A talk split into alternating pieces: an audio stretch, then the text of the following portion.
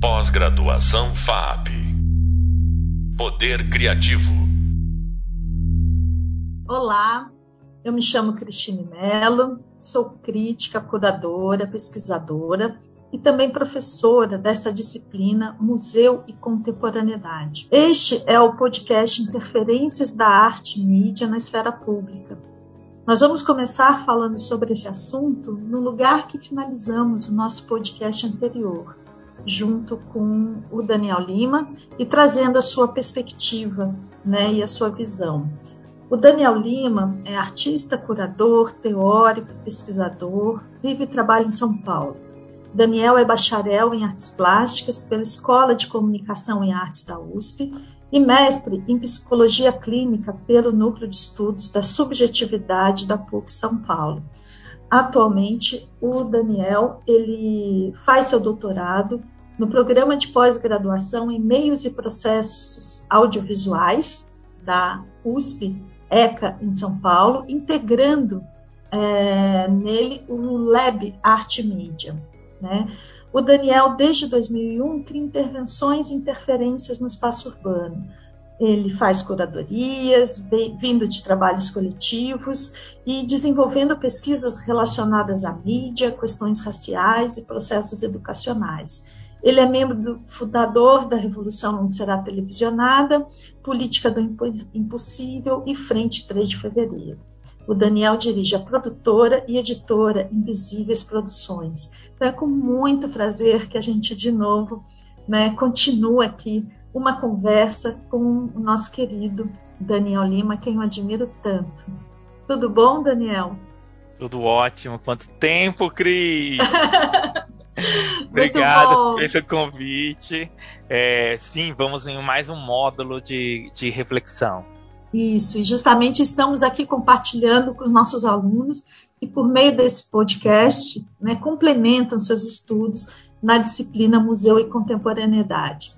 Daniel, para a gente chegar a, a falar da, da, das circunstâncias do agora, né, eu gostaria de que fosse por um viés das relações, então, dessas experiências que falamos no podcast anterior, das poéticas da Wired City, relacionadas ao sistema da arte.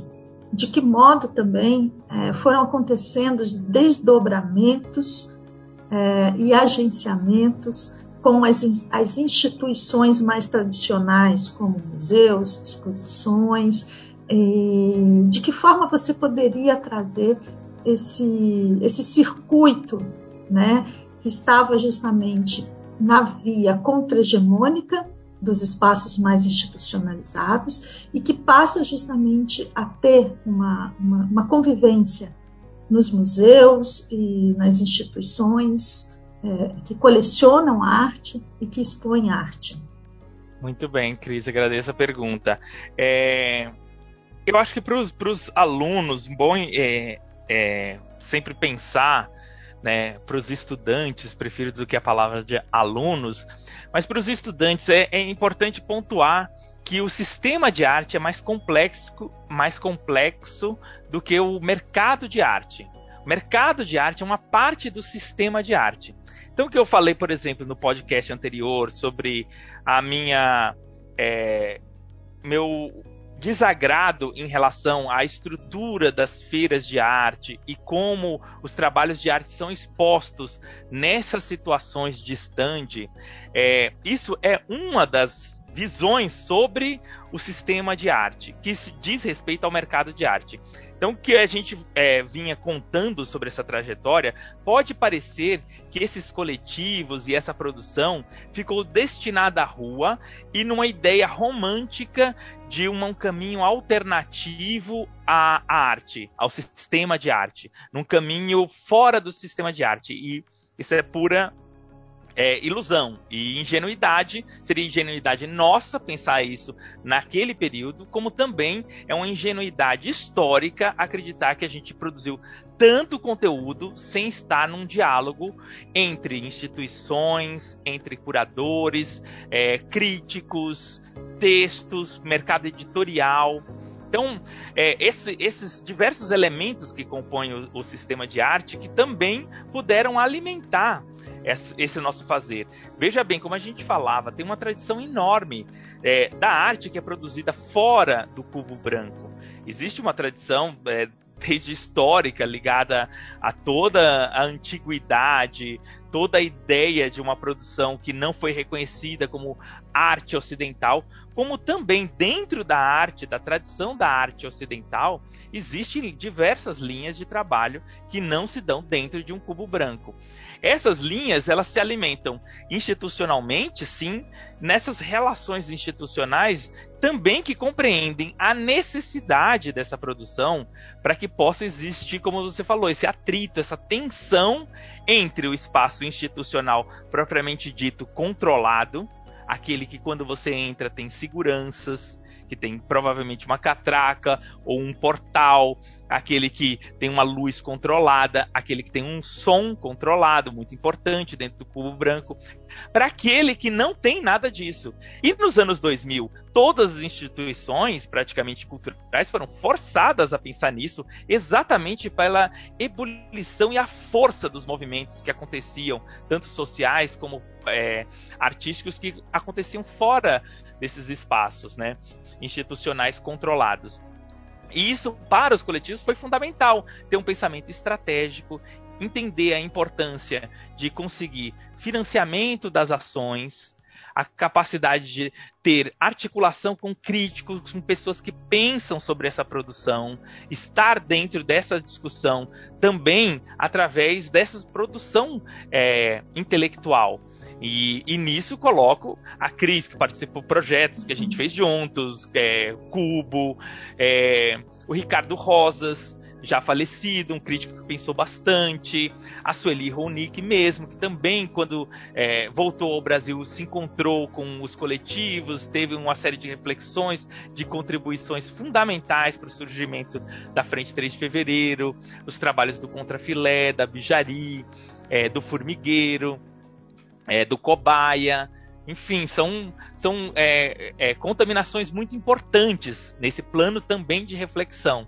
Coloco aí também a importância que teve para minha trajetória, que não é só minha, né, uma, uma trajetória também que carrega uma coletividade, a importância do mercado editorial, de conseguir inscrever em livros essas pesquisas, essas elaborações que foram feitas, tanto é, poéticas e políticas, como também educacionais, pedagógicas, como também de formação teórica. Então, tudo isso é uma espécie de é, reserva é, crítica cultural que precisa ser colocada é, em, e sistematizada em livros e está disponível a outras gerações. Em parte, a mim, o meu esforço todo de criar a editora Invisíveis Produções, que já tem mais de 30 publicações ligadas a esse repertório dos coletivos, da arte é, interseccionada com política e coletividades, é fundamental. Foi, uma, digamos, um, um impulso que eu entendi que estrategicamente isso era importante. E aí, só tem, tentando ser mais didático ainda. Se a gente estava trabalhando num campo que não era mercadologicamente viável, ou seja, não faz nenhum sentido você fazer um monumento à catraca invisível, procurem saber se não conhecem, monumento à catraca invisível do contrafilé e depois colocar numa feira para vender.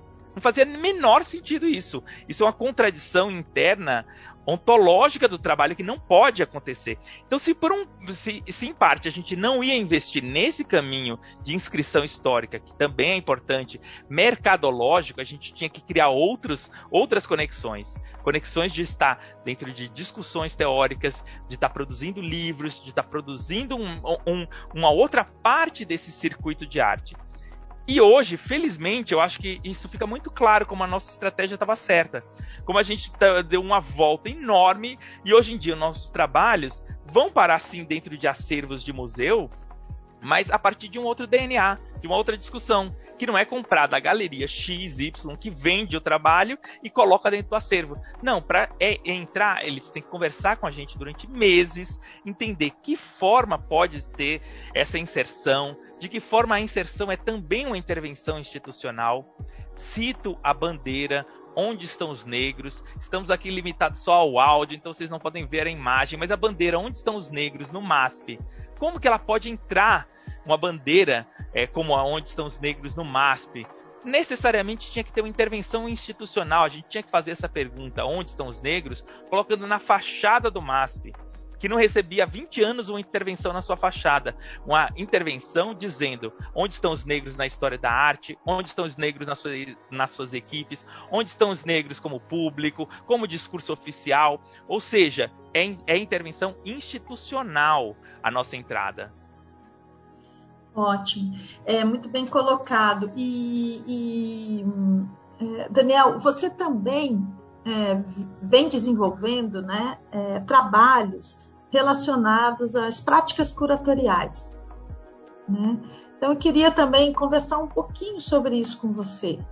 Como que, é, vindo dessa discussão que nós estamos trazendo, com, com o sistema da arte, com os, os, os, os agenciamentos, com as instituições, né? como que se dá, então, essas possibilidades de intersecção entre o seu trabalho de artista e entre o seu trabalho é, relacionado a essas práticas curatoriais com as instituições que você vem lidando? Ah, muito interessante a pergunta. Eu volto àquele triângulo que você criou entre uma geração que tensionava a ideia de mídia, cidade e arte. Veja bem, esse tensionamento cria em nós a ideia e a necessidade de inventar caminhos. Eu falava ontem na turma de jornalismo como é, no, no jornalismo pode se criar e também no cinema cartelas metodológicas de como você deve interagir com pessoas, a forma que você deve entrevistar. Então você se apresenta, você tem as perguntas, você diz o contexto e depois você liga a câmera e depois você pede autorização é, é, essas formas metodológicas para nós é, sempre foram tóxicas, sempre foram maneiras de matar o trabalho, de diminuir a intensidade do trabalho. Era preciso aceitar que existia uma invenção em curso de caminhos, não de métodos propriamente, de caminhos. E essa invenção de caminhos é o que também faz da minha trajetória como é, curador, de, dentro de práticas curatoriais, totalmente diferente da, da, geração que e da formação que até hoje se, se faz de curador como profissão. Na época, já em 2000, eu falava jovens curadores querendo parecer velhos curadores. E era muito, muito claro para mim, e essa geração também continua ocupando muitos espaços importantes até hoje é, como se formam novos curadores reproduzindo práticas muito semelhantes, mas trocando as suas pesquisas, trocando a sua forma de é, escrever, uma ou outra é, varia, variação, mas sobre um modelo muito calcado nos velhos curadores. E isso tem, é, é também muito tóxico dentro do nosso meio, né? É, é tem uma, uma presença que não à toa os coletivos ficaram tão distantes de exposições, grandes exposições, durante tanto tempo, por uma incapacidade, mesmo dessa nova geração de curadores, de entender e de se aproximar. O que eu vi na minha, na, na, na, em tantas bienais, em tantas práticas curatoriais que eu acompanhei, curadores fazendo expedição.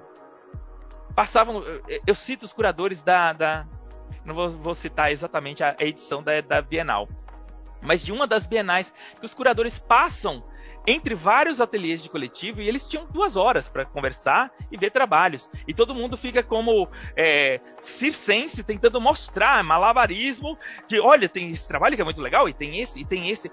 É uma reprodução de, de expedições é, é, antropológicas coloniais. E a ideia é de que você vai passando e tirando a foto e você decide depois o que, que vai ter. É, numa dessas, dessas experiências, uma das curadoras dormiu quando a gente estava mostrando o filme do Zumbi Somos Nós. Dormiu, olha o hum. desrespeito. A, olha a relação que se cria entre curador e artista. E isso eu falo para todos os que pretendem ser curadores jovens. Não façam expedição é, colonial, atra, é, indo de ateliê em ateliê conhecendo artista. Isso, na verdade, é uma reprodução de poder, de relações de poder. Não tem nada de troca nisso. Então, é, um pouco desse, desse incômodo, desse, é mais do que incômodo, de um sofrimento com essas relações, me levou a pensar sobre curadoria e como pode se inventar outras práticas. eu citava, por exemplo, a, a Revolução Não Será Televisionada. Como a Revolução Não Será Televisionada criou uma outra dimensão de prática curatorial, talvez a minha primeira, junto com Daniela Labra, com André Montenegro, com Fernando Coster, decidindo trabalhos de arte de colegas, de pessoas que eram próximas, pessoas que a gente sabia que tinham uma certa identidade, convidando a participar e colocando o que poderia ser super autoritário, mas que na verdade todos entendiam, colocando a ideia de que, olha, a gente vai pegar o seu trabalho de videoarte, mas a gente vai primeiro tirar o crédito inicial, e o crédito final. A gente vai colocar tudo isso no final do programa. E talvez a gente diminua, corte algum ponto. Beleza, vocês topam isso? Sim, a gente topa. Beleza, então vamos fazer. É, vamos fazer dessa junção de colagem de diversos trabalhos um outro trabalho. A ideia não é fazer uma exposição, como existia, por exemplo, na época o programa Zoom, que mostrava curtas-metragens na cultura, que mostrava diversos curtas-metragens num, numa programação de uma hora. Não, a gente não quer fazer isso. A gente quer misturar esses diversos, essas diversas produções e parecer tudo como um grande programa muito maluco de várias é, expressões diferentes na, na, é, dessas tensões com a cidade, com a política, com a ideia da mídia, muito em voga a discussão sobre a, a grande mídia, e transformar isso num outro pacote, numa outra, uma outra obra sendo produzida. É, é, essa é uma experiência, por exemplo, que nos leva a pensar que curadoria pode ser vários processos bem diferentes do que a gente adota. A, a última curadoria que eu fiz, que se mistura com o próprio trabalho autoral, que eu dividi com a Elida Lima e o Felipe Teixeira, foi no trabalho é, Palavras Cruzadas, que era uma vídeo instalação Exatamente. 12 personagens é, é, sentados é, em pés é, ao redor do espectador. Um, um, um, trabalho de realidade virtual e de imersão, só que não individual no headset, mas uma imersão coletiva, com 12 pessoas. Veja bem, o trabalho curatorial que está aí colocado é o trabalho de decidir que 12 pessoas podem ser representantes de um tempo que a gente está vivendo. Isso foi produzido em 2018, plena ascensão do governo Bolsonaro, na eleição que elege o governo Bolsonaro. Qual é a resistência que pode ser representada e pode ser vista daqui a 100 anos dentro de uma instituição que pode ser olhada e falar: nossa, esse é um retrato de um tempo e aí a gente tem a Mara Moira para discutir o universo trans, a gente tem a Carmen Silva sobre movimentos sociais, tem o Xambui, artista sobre é, imigrantes, TC sobre quilombos, e assim vai. Poderia aqui falar os 12, é, os 12 personagens, os 12, nossos 12 protagonistas. E veja bem, parênteses, protagonista, porque na origem da palavra, o protagonista é aquele que vai no fronte da batalha. É aquele que está ali nesse, neste limite da tensão. E é exatamente essas pessoas trazem a experiência de vida como experiência de conhecimento e não que estudaram determinado assunto. A Mayra, Mo, a Mara Moira fala sobre o universo trans porque ela vive, vive isso e não porque ela estudou só sobre isso. Então, é algo que é, é, são exemplos que eu vou colocando como essa prática curatorial ela pode ser reinventada. E é preciso, de alguma forma, que os estudantes entendam que este mundo que a gente está vivendo é um mundo em colapso. Como dizem diversos indígenas, teóricos indígenas importantíssimos, Krenak, é, Copenhague, é um, é um mundo que a gente está construindo que ele está em colapso. Ele, a, a nossa única perspectiva é reinvenção é inventar outras, outros mundos. E não é nem reinventar, é inventar do zero outros mundos. Aceitar o colapso desse mundo e criar, transformar formas de viver, de atuar. E isso está na curadoria também. Agora, é um campo extremamente conservador, Cris. Extremamente conservador, sim. tenho que dizer isso. Sim, sim. Sim, muito bom, muito bom. Bem, Daniel, eu acho que esse, esse lugar aqui nosso do, dos podcasts, junto aos, aos, ao, ao hub visual e outras etapas né, que o curso vai tendo, ele funciona muito como uma zona de contato, né? Colocar em contato com essas realidades. Então, a gente está aqui com o Daniel Lima, o site do Daniel Lima traz é, muitas dessas experiências, então é importante que vocês também possam visitar a plataforma online, né, que abriga muitos desses trabalhos, os quais o Daniel Lima nos traz aqui. E agora, a gente tendo que já indo para o finalzinho do nosso encontro, né? mas ainda querendo, com você, nos nossos últimos cinco minutos, né? É, fechar é, com uma experiência recente muito importante que você proporcionou, que você propôs já no final dos anos 2020, um período justamente que estávamos é, cerceados desses, dessa, dessa presença indireta com a cidade, a cidade nos trazia os circuitos, os fluxos online, midiáticos, essas plataformas, né, de contato, mas que você pôde muito bem desenvolver o Fórum de Investigações Poéticas. E justamente sobre a forma é, de uma residência artística no setor público, mas entre a complexidade do trabalho, que eu sei que tem, é, eu, eu no, pouco tempo que nós temos ainda aqui para conversar com você, eu gostaria de entender um pouco como que você o, observou a natureza de circulação desse podcast. Como que a, a, as plataformas hoje sociais ou as plataformas online deram respostas a esse seu trabalho. Interessante, Cris. É, Para responder essa pergunta, trago um pouquinho da anterior, é, sobre essa movimentação institucional dos coletivos. Alguns dos coletivos que eu participei tinham como estratégia essa transversalidade. E isso era uma estratégia mesmo, porque, veja bem, se a gente dependesse exclusivamente do mundo das artes visuais, a gente só ia produzir um pedaço do que a gente entendia como potência. A gente tinha que participar também de festivais de audiovisual. A gente tinha que par participar também do teatro, de festivais de teatro. A gente tinha que estar também na música. E o melhor exemplo disso é a Frente 3 de Fevereiro. Para mim, é a Frente 3 de Fevereiro dessa transversalidade extrema produz livro, produz filme, um filme que nasce de um festival de teatro, que por sua vez nasce do Vídeo Brasil, de, uma, de uma, um festival de videoarte, que por sua vez é, trabalha com intervenção urbana, é, intervenção midiática, é, que tem o seu trabalho depois fechado também como uma forma de intervenção na TV, uma circulação nacional de de um, de um programa de TV, de um documentário. Então é um, é um. E que também lança um álbum musical.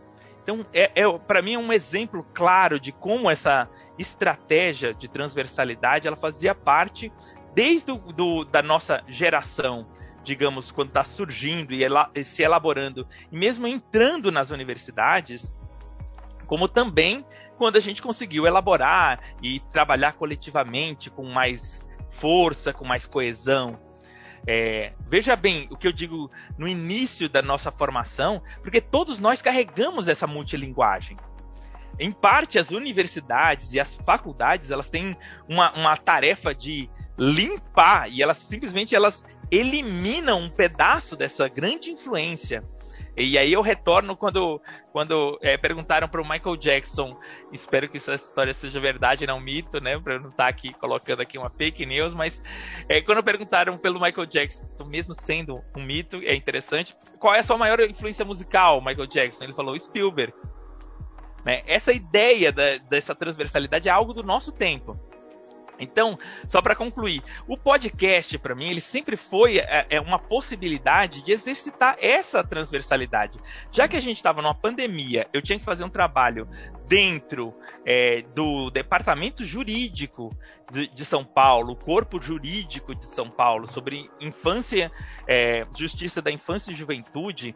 Falei, e em plena pandemia, falei, a, o único caminho é fazer uma ópera jornalística é tentar trazer a música como construção junto com depoimentos e que eu possa exercitar um outro plano que sempre me apaixonou, que é a ideia de criar um jornalismo musical. E acredito que vocês que me ouvem aqui, daqui a décadas a gente vai ver que isso vai ser, vai, vai existir de como linguagem, jornalismo musical. É algo que no audiovisual Surplus já fazia, filme que também convido todos a conhecerem, uma grande referência. Diversos é, cineastas trabalharam isso no começo dos anos 2000. Então foi uma possibilidade de exercitar isso, agora focado mesmo no áudio como podcast. Obrigado! Daniel, maravilhoso, maravilhoso. Muito obrigada mesmo. A gente ficaria aqui à tarde, à noite, horas e horas conversando com você. Então, muito obrigada pela lucidez, pela força, potência poética, potência do pensar e de resistir também, de toda a resistência e esse trabalho que você vem fazendo. Então, olha, com isso, com essas palavras de Daniel, a gente finaliza aqui a nossa conversa. Acompanhe os próximos podcasts em que abordaremos, então, é, os assuntos focados, continuadamente focados em curadorias e agora, mais adiante, pensando nas exposições de arte e tecnologia. Até breve. Pós-graduação FAP. Poder Criativo.